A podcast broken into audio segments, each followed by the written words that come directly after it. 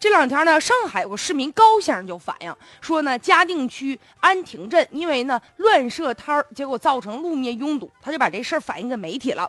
于是媒体呢就找到镇政府的工作人员，就问呢说什么情况啊？结果对方呢态度特别的恶劣，敷衍塞责，说了告诉这个媒体的人，你不要给我瞎搞，我这里是政府办啊，我不接待这类事情，我没办法回答你的问题，我在公众面前出丑丢人怎么办啊？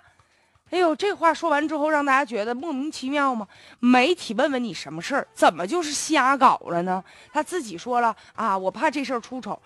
你正因为不回答媒体的问题，遮遮掩掩，才让自己真真正正的出丑了。现在你看媒体有的时候去了解一些情况，有些人吧他就心虚，然后就总说自己啊你们是瞎搞，不有那么句话吗？说是防火防盗防记者，就害怕记者给他曝光。但是关键问题，你这是政府办，你不就是为老百姓办事的地方吗？我们去问一问，说的说的，难道不应该吗？你既然怕出丑，怕丢人，那。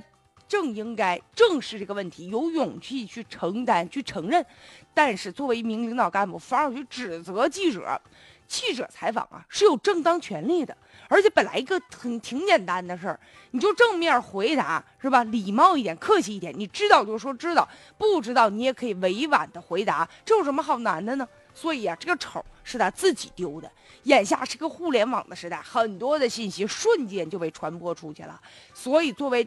工作人员，你更应该学会在这样的一个网络时代里，你第一不能一问三不知，第二注意你的态度，不要冷若冰霜，不要都写在脸上，那一套啊早就不适合这个时代了。学会怎么和老百姓沟通，怎么和媒体沟通，这个才能保证你不丢人。